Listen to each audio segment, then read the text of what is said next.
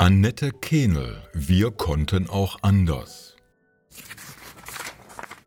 Unsere Vorstellung vom Leben im Hoch- bis Spätmittelalter, die Zeit von ca. 1000 bis 1600 nach Christus, ist ja die eines erbärmlichen, ärmlichen Lebens. Menschen, die in Dreck und Unrat hausen, in einer grausamen und ungerechten Welt geschlagen mit Krankheiten und frühem Tod, Folter und Hexenverfolgung. Leider von der Realität weit entfernt. Das liegt zum großen Teil daran, dass sich Historiker eher mit Kriegen, dem Adel oder großen politischen Ereignissen beschäftigten, als mit dem profanen Alltagsleben in dieser Zeit. Mit dem Studium alter Aufzeichnungen wie Gerichtsakten und Büchern früher Volksbanken wie die Monti Pieta in Italien ließen sich keine großen Lorbeeren verdienen. Das hat sich in jüngster Zeit zum Glück geändert, was erstaunliche Erkenntnisse zutage förderte. Es war eben kein finsteres Mittelalter. Es gab Menschen, die in Armut lebten, hungerten und im Winter beinahe erfroren. Das war aber eher eine Ausnahme, nicht die Regel. Viele Menschen im Mittelalter waren gesund, gut genährt und lebten relativ komfortabel. Dabei wäre die Art und Weise, wie in der Zeit des Mittelalters gewirtschaftet wurde, wie früher Wirtschaft und Gesellschaft überhaupt funktionierten, in unseren krisengeschüttelten Zeiten wieder mehr Aufmerksamkeit würdig. In ihrem Buch Wir konnten auch anders nimmt Andente Kehnel den Leser mit zurück ins Mittelalter, in die Vormoderne, zeigt, dass wir gerade heute wieder von dieser Zeit lernen könnten, neue Wege zu finden, zu wirklicher Nachhaltigkeit zu kommen. Niemandem soll das Smartphone weggenommen werden oder mit der Pferdekutsche zum Einkaufen fahren. Die Message sind Denk- und Handlungsweisen, die uns mit der ach so tollen Moderne verloren gegangen sind. Die Altvorderen haben anders gedacht und gehandelt. Die Diskussion, ob das Leben im Mittelalter besser oder schlechter war als heute, ist müßig. Das Leben war anders, so anders, dass wir es mit unseren heutigen Vorstellungen und Gewohnheiten kaum noch verstehen. Eines jedoch stand sehr lange Zeit im Vordergrund, nämlich die Nachhaltigkeit. Hunderte Generationen vor uns konnten es sich nicht leisten, Rohstoffe zu verschwenden, Dinge zu entsorgen, die noch irgendwie zu gebrauchen waren. Aus Knochen verzerrter Tiere wurden Werkzeuge oder Musikinstrumente, kaputte Werkzeuge wieder eingeschmolzen oder anders verwendet. Selbst nach dem Zweiten Weltkrieg, als aus Soldatenhelmen Nudelsiebe oder Töpfe wurden.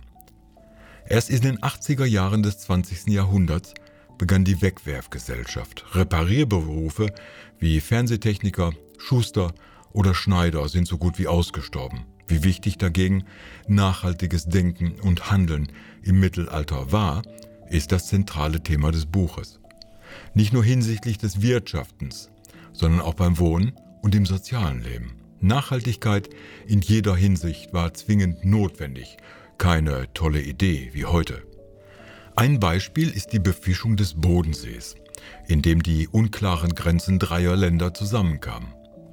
In jedem Jahr legte eine Art Kommission der Fischer fest, wie viel Fisch in welcher Größe gefangen werden durfte, je nach Ernährungslage und Fischbestand. Nicht wegen des Umweltschutzes oder der Nachhaltigkeit, diese Begriffe gab es noch nicht. Den Fischern war klar, dass sie mit der Überfischung des Sees ihre eigene Lebensgrundlage zerstören würden. Wer sich nicht an diese Vorgaben hielt, wurde aus der Zunft ausgeschlossen und hart bestraft.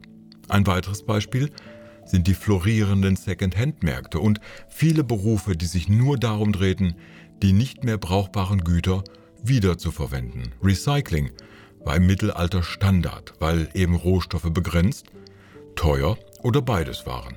Neben der rein materiellen Nachhaltigkeit war sie noch in anderer Hinsicht prägend und unverzichtbare Lebensgrundlage im Verbund mit einem anderen sozialen Bewusstsein.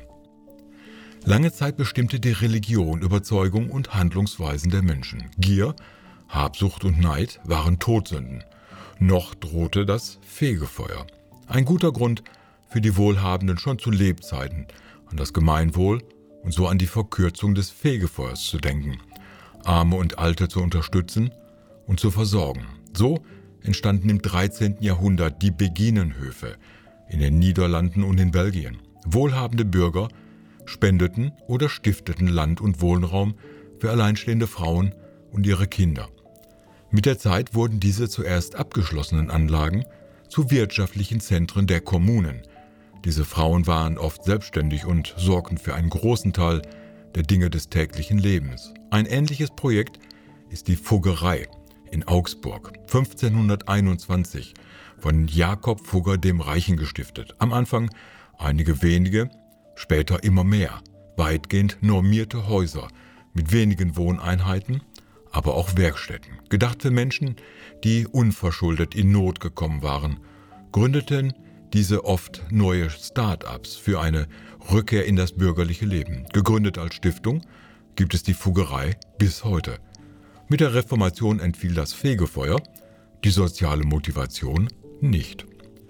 Zum Ende hin geht Kehnel auf wirtschaftliche Fragen ein. Einen Schwerpunkt bilden die Klöster, nicht nur wirtschaftliche, sondern auch kulturelle und wissenschaftliche Zentren im Mittelalter.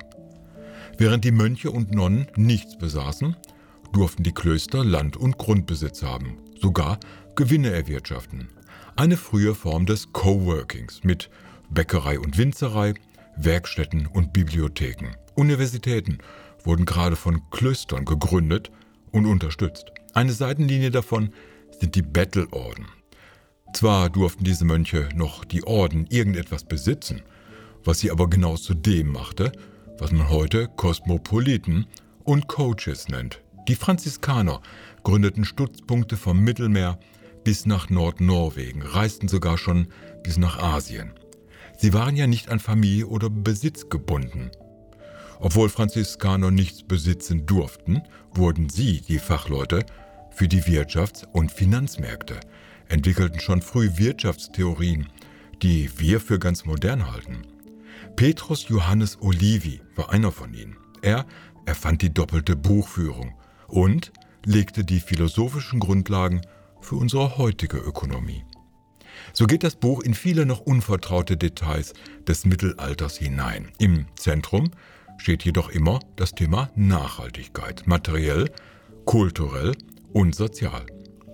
Daraus leitet Annette Kehnel mögliche Leitlinien ab, wie wir aus diesen Erkenntnissen Strategien zur Bewältigung unserer aktuellen Krisen gewinnen können. Und das sehr plausibel.